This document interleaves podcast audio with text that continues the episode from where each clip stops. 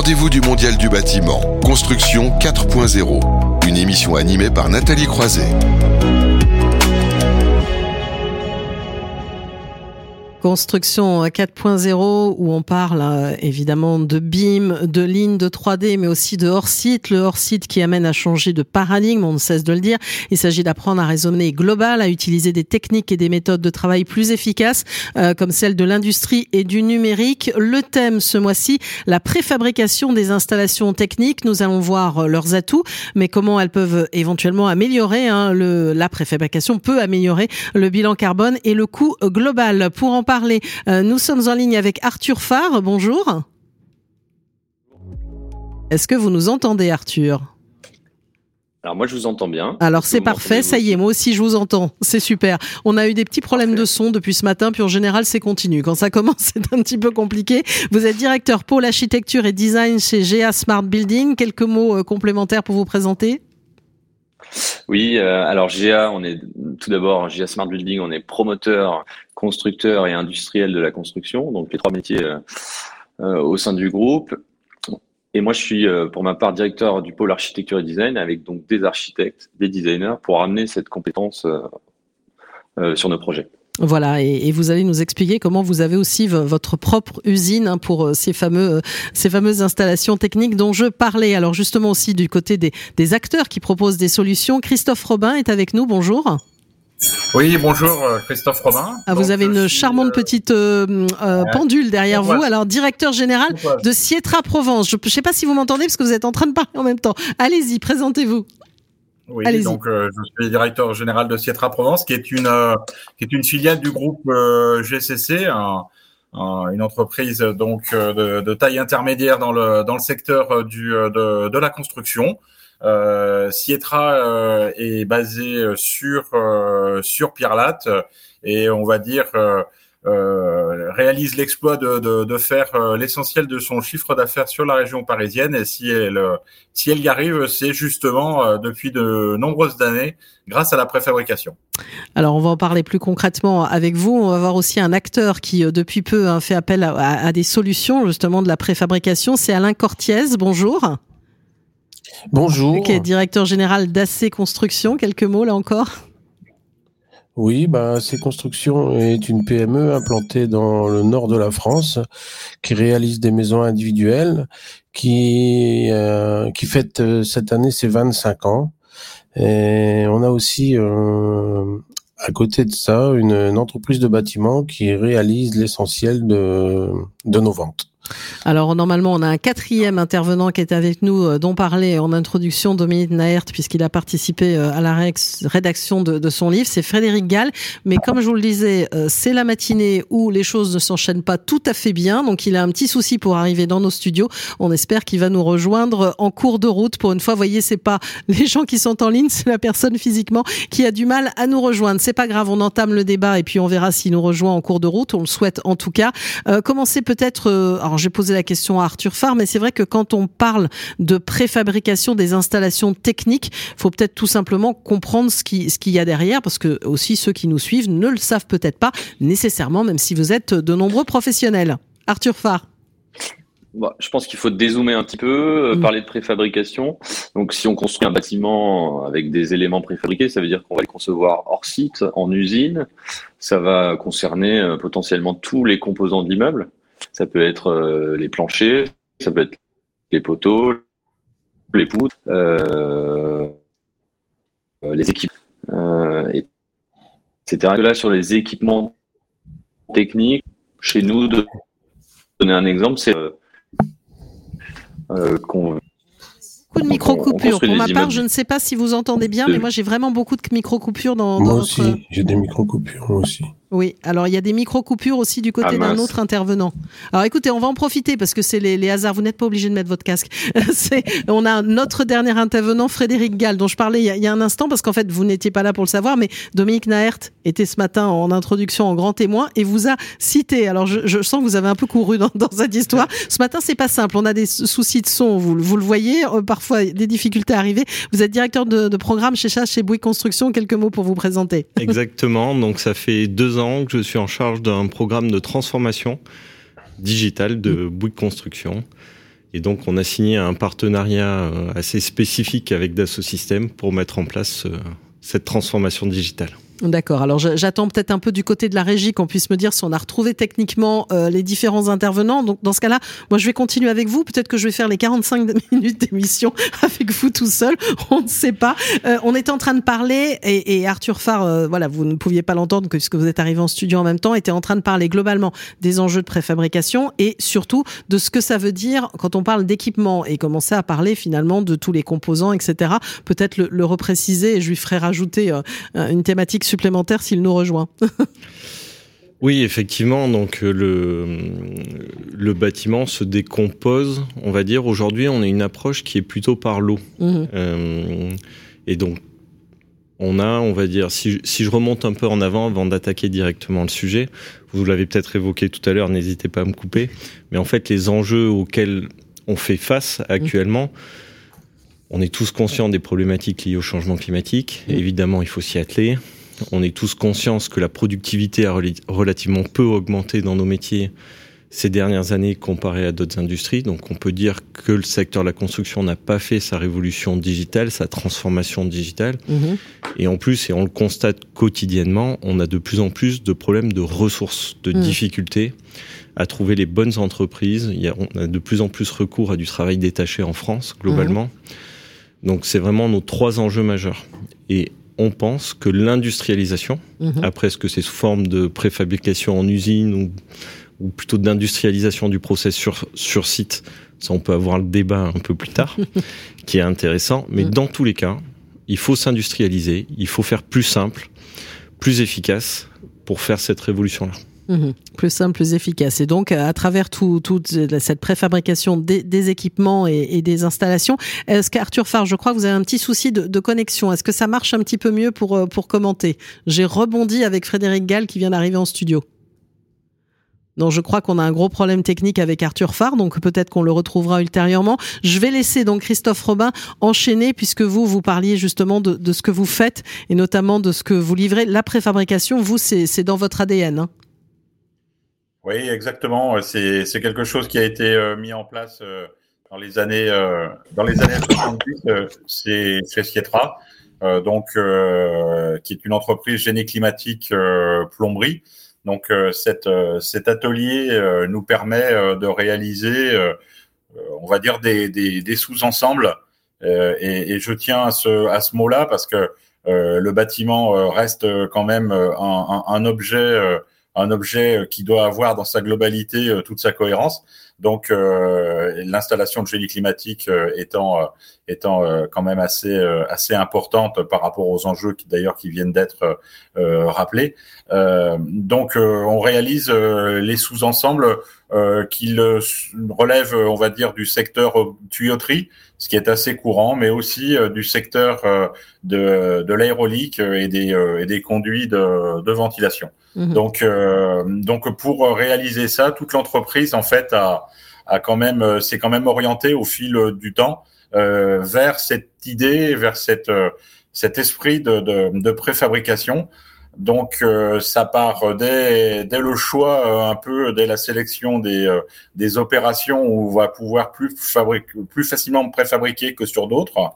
Typiquement, les, les, choix entre rénovation et, et, et bâtiment neuf euh, sont à discuter à ce, moment, à ce moment-là d'ailleurs. Et puis ensuite, euh, il y a des choses qui, euh, qui évoluent, notamment au travers du BIM, qui, qui nous permettent d'ailleurs d'aller de, plus, plus en, en aval, plus dans le détail au niveau des, des plans, pour avoir un lien plus direct avec l'atelier qui a des, des besoins spécifiques pour pouvoir préfabriquer jusqu'à euh, ensuite maîtriser en interne d'ailleurs euh, un autre sujet en lien avec euh, avec l'environnement pour maîtriser aussi les livraisons de, de, de, ces pièces préfabriquées sur sur le chantier, tout ça au travers d'un service à nouveau internalisé. Donc, vous, voilà vous êtes aussi bien sur le chauffage, la ventilation, la climatisation dont on parlait tout à l'heure, la plomberie, c'est ça? Tout à fait. Ce sont les, ce sont les secteurs et le type de, d'installation que l'on va s'attacher à préfabriquer. Et, et, toute la réflexion euh, amont, elle est euh, justement dans euh, jusqu'où préfabrique-t-on? Euh, Quel élément est-il intéressant de préfabriquer ou non euh, pour rentrer efficacement en coup délai, on va dire, pour faire pour faire simple, pour dans le dans le schéma global de la construction du bâtiment? Voilà, donc avoir une, une vision, euh, une, d'installation, on va dire, au, complet. Euh, vous, euh, vous travaillez notamment sur quoi? Sur Vous l'appliquez sur des gaines techniques, c'est ça, Frédéric Gall? Et j'oublie pas également Alain Cortiez, mais qui est du côté, on va dire, plutôt des utilisateurs, qui pourra commenter. Mm. Oui, effectivement. Donc, comme vient de le dire l'intervenant précédent, mmh. le, on, est, on partage complètement les enjeux. Le, sujet de fond et la vraie question qui a été posée, hein, c'est de se dire jusqu'à quel niveau de détail, jusqu'où on mmh. doit préfabriquer.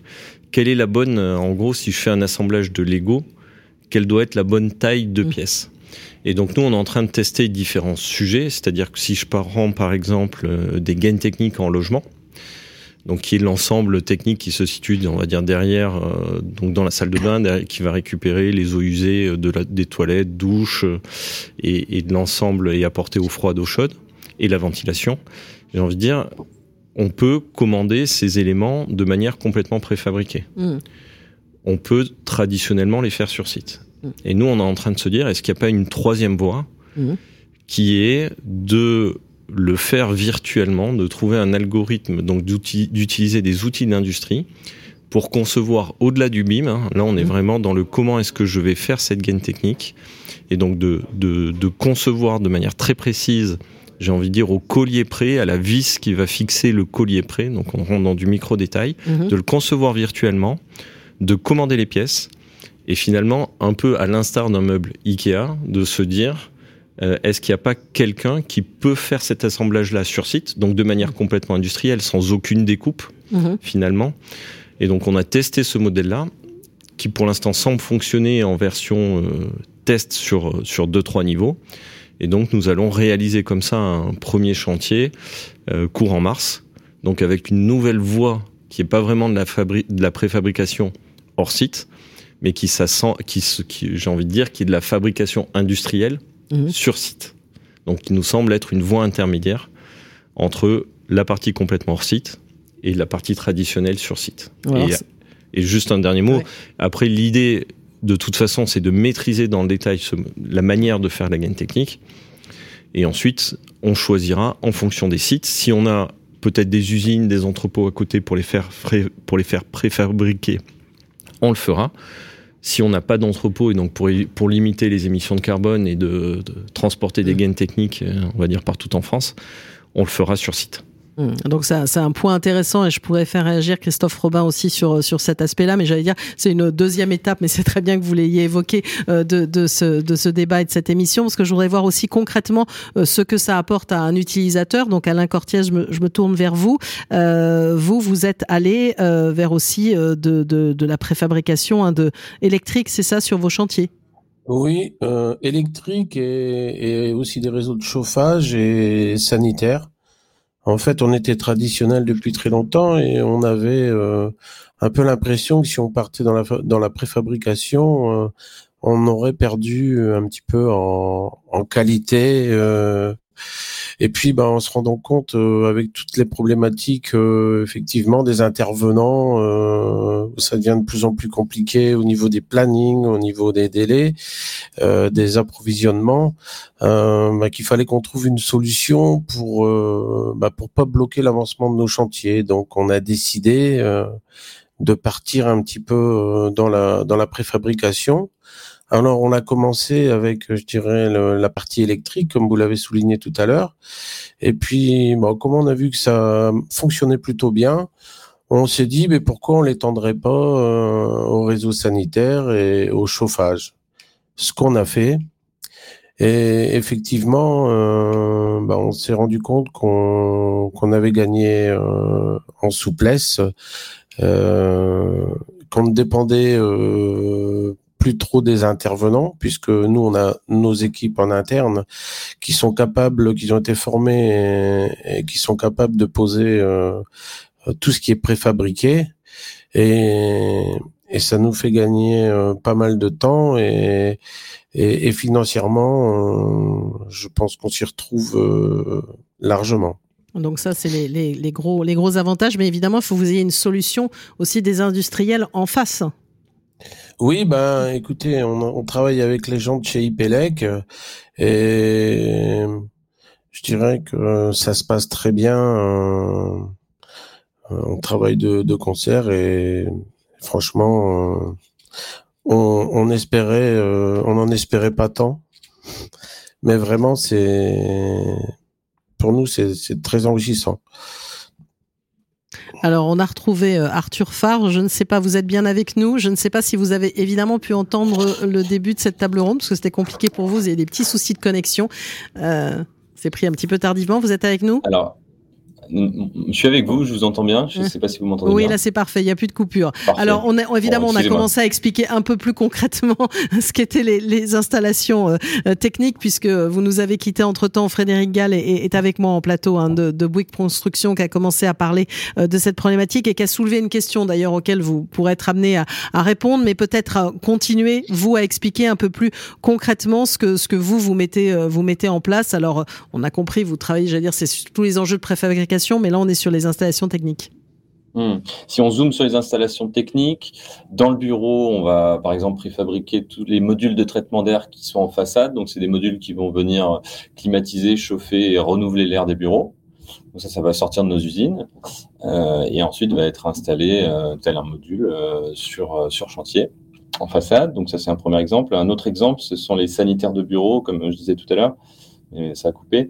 Euh, où là, on va préfabriquer donc dans notre filiale au Savoie euh, un module entier, euh, un module 3D bois, dans lequel on va retrouver la zone vasque, les cabines, et qu'on va venir poser euh, sur euh, sur un plateau de bureau tout simplement pour venir faire la, cellule sanitaire.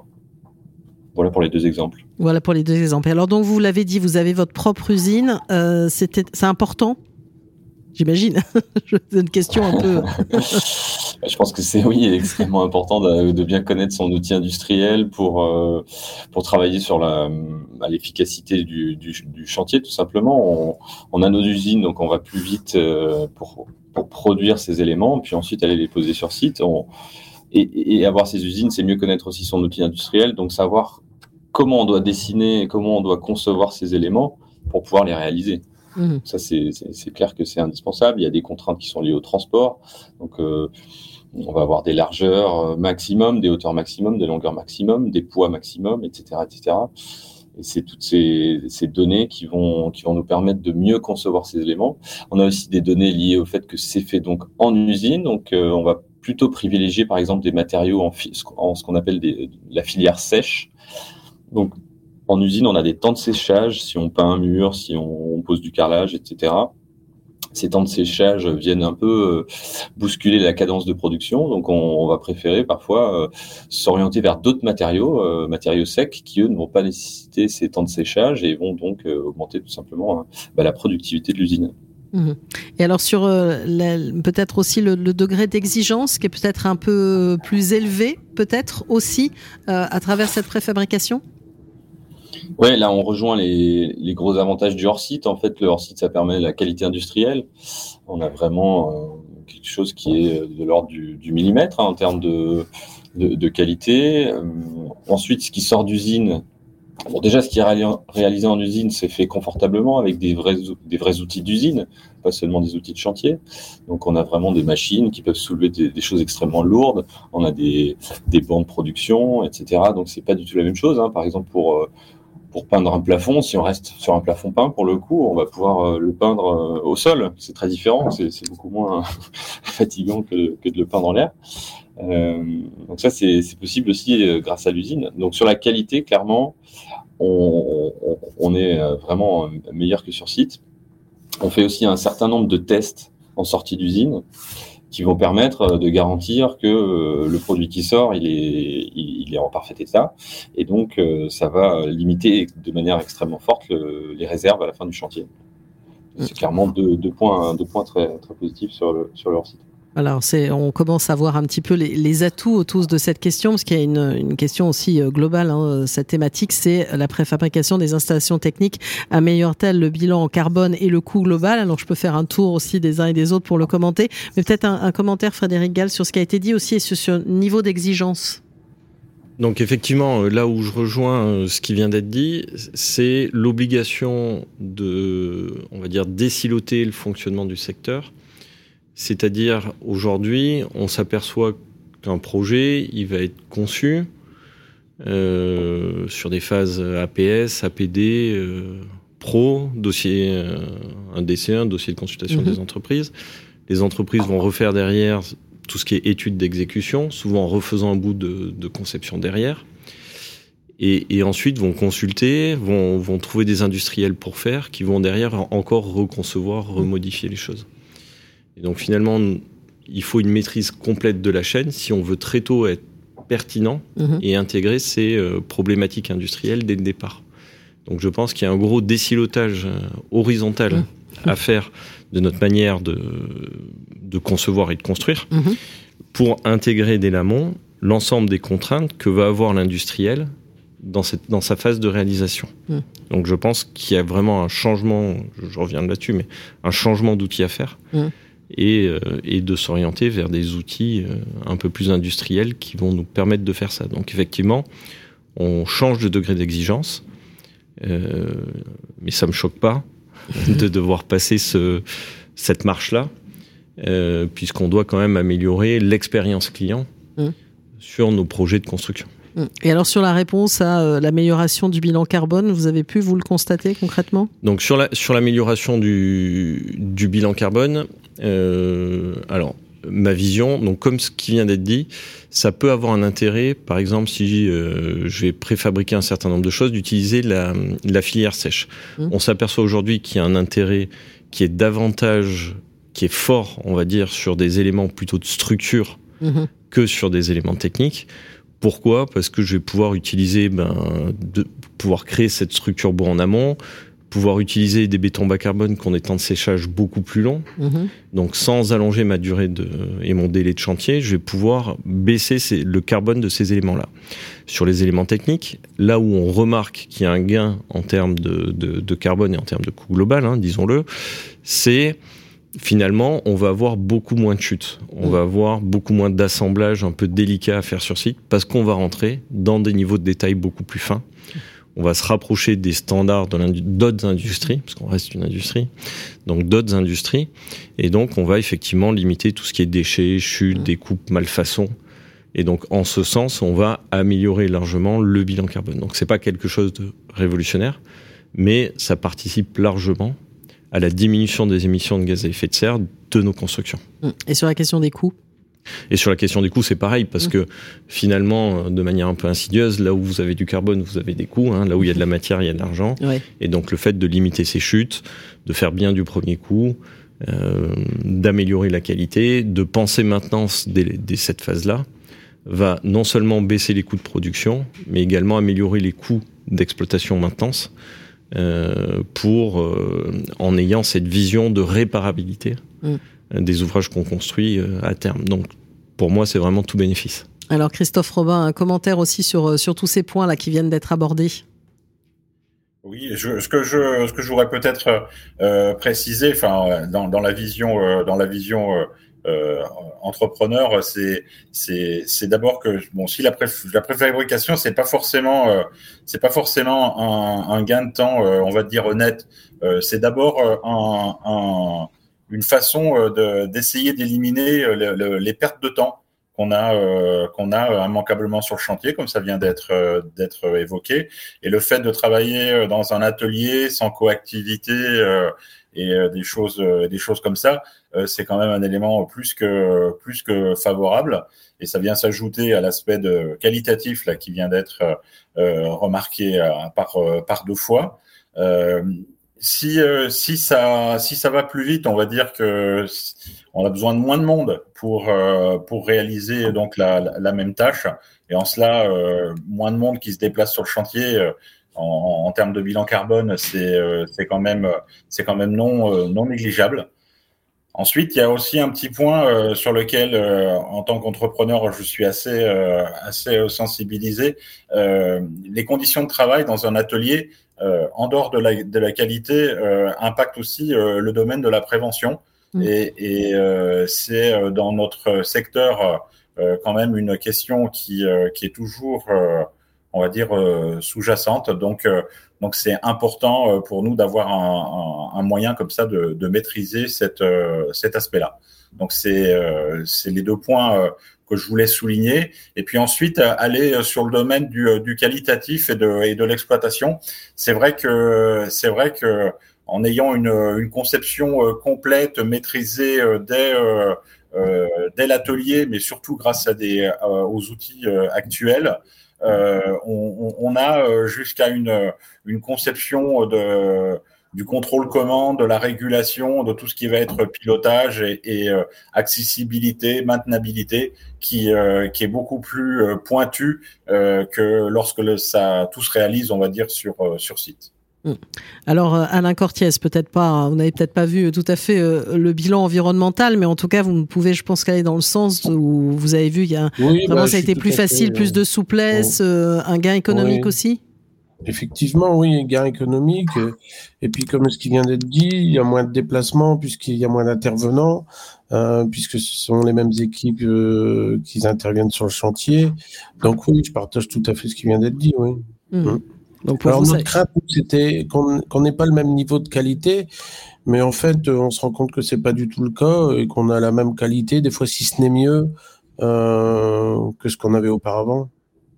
Alors, on, a fait le tour, on va dire, du bilan, et je suis sûr que si je passe la parole à Arthur Farr, il nous dira, à peu près la même chose. J'allais dire, vous allez tous dans le même sens euh, à ce niveau-là. Mais je voulais euh, avancer un peu dans le débat. Et tout à l'heure, je ne sais pas si vous l'avez entendu, donc je lui propose de le redire un petit peu. Mais Frédéric Gall mettait en avant le fait que, euh, selon vous, on, ne peut peut-être pas tout, tout, tout faire envisager hors site. Alors, en fait, dans notre vision, effectivement, le hors site est une solution. Mm. Mais peut-être pas la solution, on va dire, à tous nos maux liés à l'industrialisation. Euh, en ce sens que euh, moi j'ai envie d'ouvrir le débat sur à quelle taille, quel niveau, quel est le niveau de maille et de précision avec, euh, avec lequel je dois, je dois industrialiser. Par exemple, si je veux chaque bâtiment qu'on fait est unique, donc je ne dirais pas prototype parce que je, je, je, déteste ça. Et je pense que si on va vers un monde plus industriel, il faut garder cette unicité-là, mhm. en tout cas d'aspect extérieur. Mais par contre, il faut industrialiser et automatiser un maximum de choses à l'intérieur. C'est-à-dire que tout ce qui ne se voit pas, pour moi, pourrait être complètement identique d'un bâtiment à l'autre. Mais il faut laisser aux architectes, aux maîtres d'œuvre, la capacité de s'exprimer. Mhm. Et personne ne rêve d'une ville avec que des bâtiments identiques. Mhm. Donc, de manière très brutale, si on disait, ben, le plus simple, effectivement, c'est de fabriquer euh, un bâtiment. J'ai un bâtiment standard et je fais toujours le même. Bon, ça, personne n'en veut, on est bien d'accord. Ensuite, si je descends d'un cran, on pourrait se dire, euh, si je fais de la résidence étudiante ou quelque chose d'assez répétitif, on pourrait dire j'ai une chambre type. Mhm. Et finalement, cette chambre, je fais du modulaire 3D hors site et euh, j'industrialise ce type de chambre. Très bien. Si je prends un exemple un peu caricatural, c'est comme si, euh, quand on était enfant, hein, une fille qui joue avec des duplos, mm. et bon, au bout d'un moment, euh, les duplos, elle s'enlace et elle est passée sur des briques plus petites, sur des Legos. Mm. Et après, plus tard, elle passera sur des Legos techniques. et on va, on voit que finalement, on est en train d'affiner et d'industrialiser finalement une maille qui est de plus en plus petite pour se laisser de plus en plus de liberté. Mm. Et donc voilà, nous on a cette réflexion-là de se dire, au plus petit est la maille que j'industrialise, au plus je laisse de liberté et au plus je sais adresser un marché qui est le plus large possible, avec de l'automatisation. Et euh, ces briques de Lego, on les imagine tout corps d'état, c'est-à-dire que j'imagine pas faire intervenir 6 ou 7 personnes sur une gaine technique, mmh. comme c'est le cas aujourd'hui, en traditionnel, mais d'avoir une personne qui fait l'ensemble de la gaine technique, sauf qui peut très bien la faire sur site, plutôt que de la faire hors site. Oui, exactement. Alors justement, c'était pour ça que je voulais vous le réexpliquer un, petit peu et encore plus en détail pour que Arthur Farr puisse aussi euh, commenter. Euh, Est-ce qu'évidemment vous partagez cet avis? Euh, Vous parlez aussi d'une nécessité de valeur ajoutée? Oui, alors pour revenir deux secondes sur le, sur le côté standard, effectivement, il faut démystifier un peu le, le sujet. La préfabrication, elle est un peu euh, connotée euh, standard. En fait, le hors-site permet euh, d'adresser des typologies de, bâtiments très différentes. Donc, on peut aller vers une grande variété de urbaine. maintenant, c'est vrai que le, hors-site nécessite quand même du volume et une forme de répétitivité du coup pour amortir des frais tout simplement d'usine qui sont, qui sont nécessaires. Donc effectivement, il y a un peu cette balance à trouver entre euh, qu'est-ce qu'on essaie de répéter au maximum pour diminuer les coûts, pour, pour aller plus vite, mais en même temps, quand même garantir des opérations qui fassent sens avec un contexte urbain toujours différent. ça, c'était le premier point. Et du coup, j'ai perdu le, bah, Sur, cette question, finalement, de peut-être pas être toujours hors site, et puis cette notion de valeur ajoutée, en, particulier quand on parle d'équipement.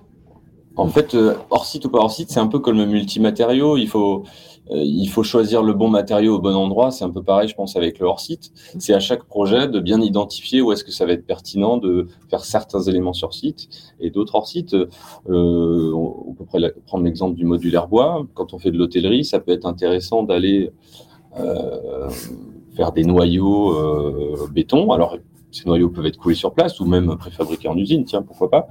Et puis ensuite, on va pouvoir poser par-dessus ces, noyaux et ces éléments béton des, modules bois et les empiler. Donc c'est vraiment un, jeu à trouver, un jeu de conception malin à trouver entre euh, l'architecte, euh, les entreprises, etc., pour vraiment trouver la bonne solution. Et c'est vraiment un peu comme euh, la question du quel est le bon matériau au bon endroit.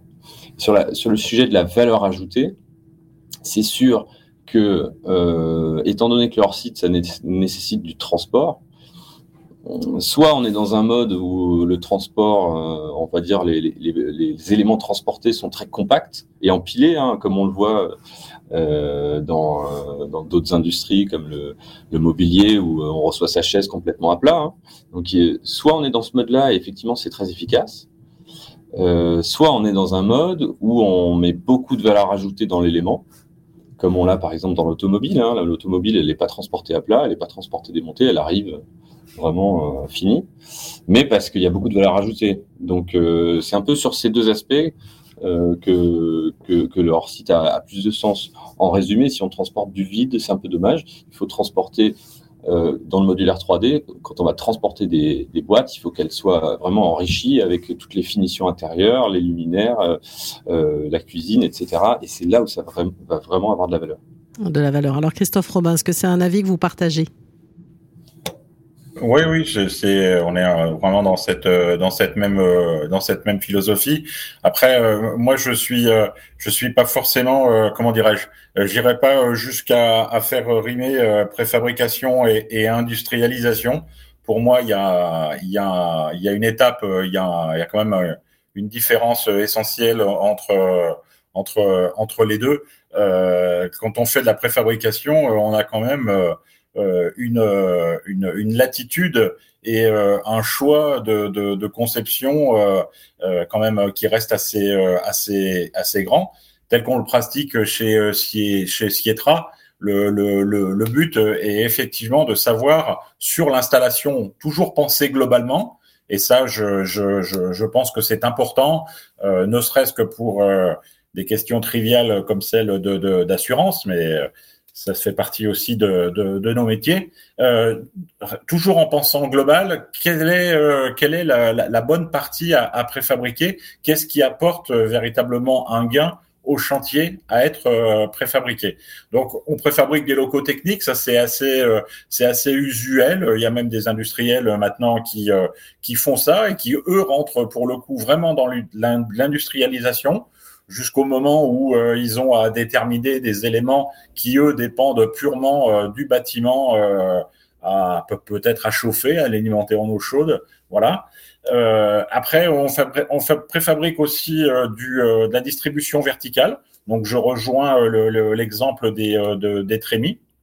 Donc ça, c'est des, c'est des choses qui sont euh, tout à fait euh, faisables et naturellement de la distribution horizontale. Alors qu'est-ce qui les rend pertinents ou pas? Bah, C'est justement de, de savoir, par exemple, si le, le, bâtiment euh, c'est un, un, bâtiment neuf, auquel cas là on va dire que ça s'imagine et ça se réalise très facilement.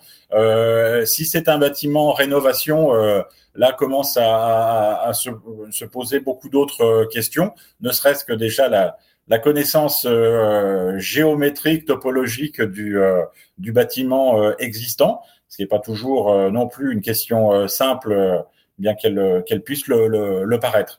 Donc, donc il y a toujours cette, cette notion de, de, de global et puis encore une fois cette, cette idée que préfabrication, pour l'instant, c'est pas c'est pas encore industrialisation, en tout cas tel que tel qu'on le vit, euh, tel qu'on le vit aujourd'hui. Mais ça apporte quand même au niveau qualitatif, euh, et j'en finis là-dessus, euh, pas mal de, de, choses, puisque pour être très très concret, des réseaux aussi bien aéroliques qu'hydrauliques peuvent être testés en usine avant d'être d'être installés sur site.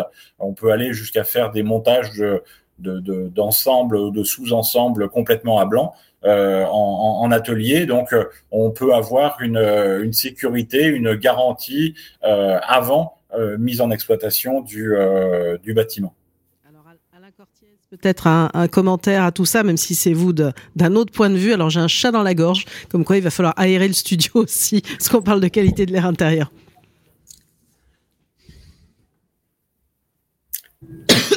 Alors en plus je tousse, c'est la totale. Alain Cortiez, vous avez quelque chose à ajouter? Je crois qu'on l'a perdu.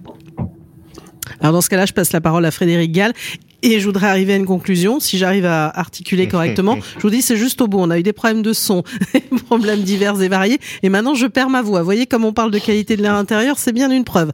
Euh, donc voilà, il faut vraiment aérer les studios.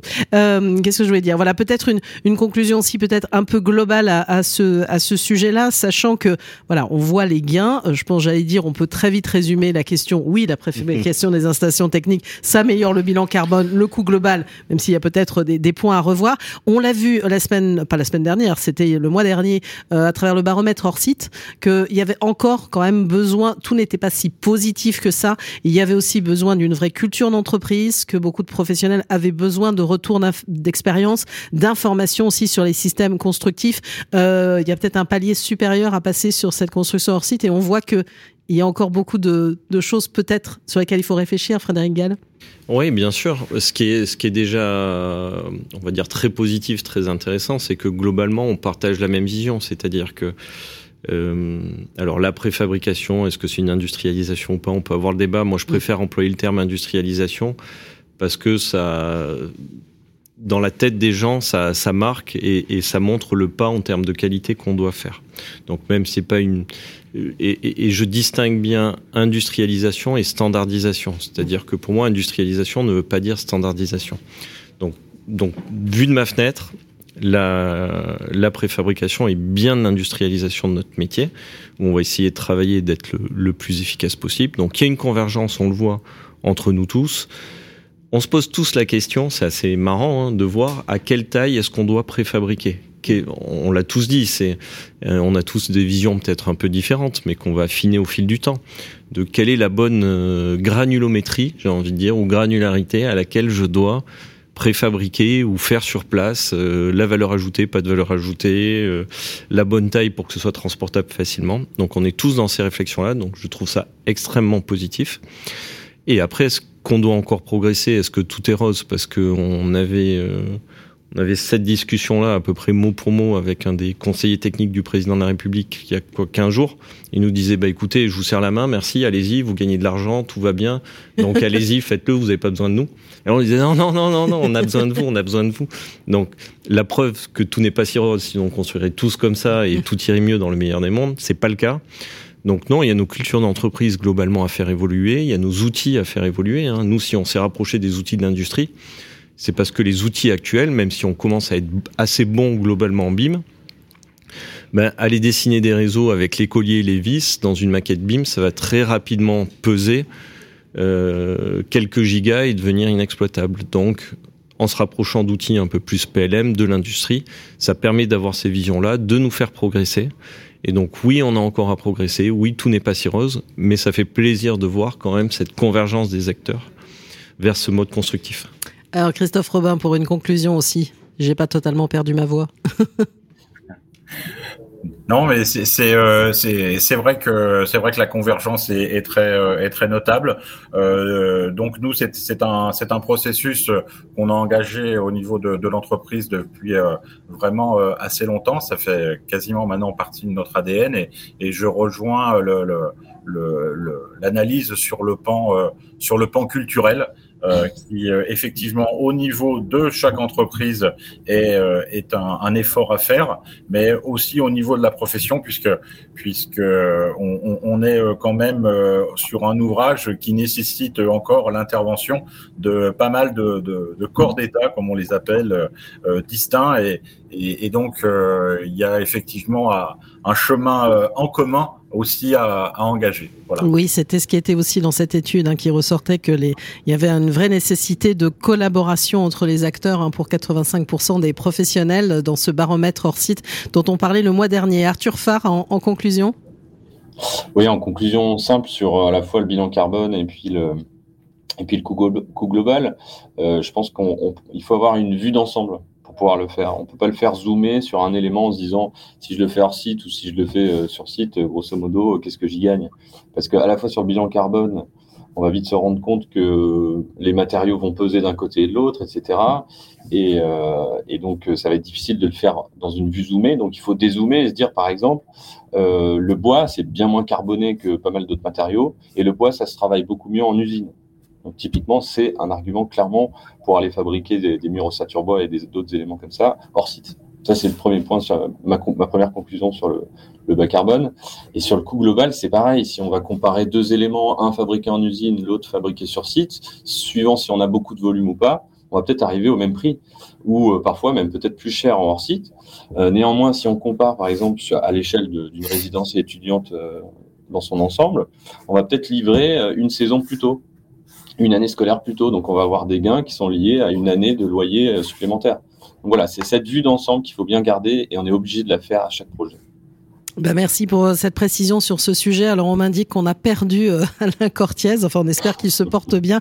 On le remercie en tout cas le directeur euh, général d'AC Construction pour avoir témoigné aussi de ce que ça lui apporte du point de vue de, l'utilisateur. Donc ça a été une première, on va dire, pour cette émission parce que j'en avais un au début, pas l'autre à la fin. Enfin voilà, ça a été un enchaînement et j'ai failli perdre ma voix, mais je l'ai retrouvée. Alors merci beaucoup à vous, Frédéric Gall, qui a pu nous rejoindre. Ça a été compliqué aussi et c'était important que vous puissiez témoigner directeur de programme de Bouygues Construction, à Christophe Robin, le directeur général de Sietra Provence, et à Arthur Farr aussi, qu'on a retrouvé entre-temps, directeur du pôle architecture et design chez GA Smart Building. Donc c'est important euh, à chaque fois euh, de parler de ces enjeux de, de hors-site. On voit que les, les choses bougent et vont bouger encore. Donc on va marquer une nouvelle pause et on va terminer euh, cette matinée, ce rendez-vous du Mondial du bâtiment, à travers la séquence tendance et design et on va revenir sur le sujet de la ventilation. Les rendez-vous du Mondial du bâtiment, Construction 4.0, une émission à retrouver et à réécouter sur le site de Bâti Radio.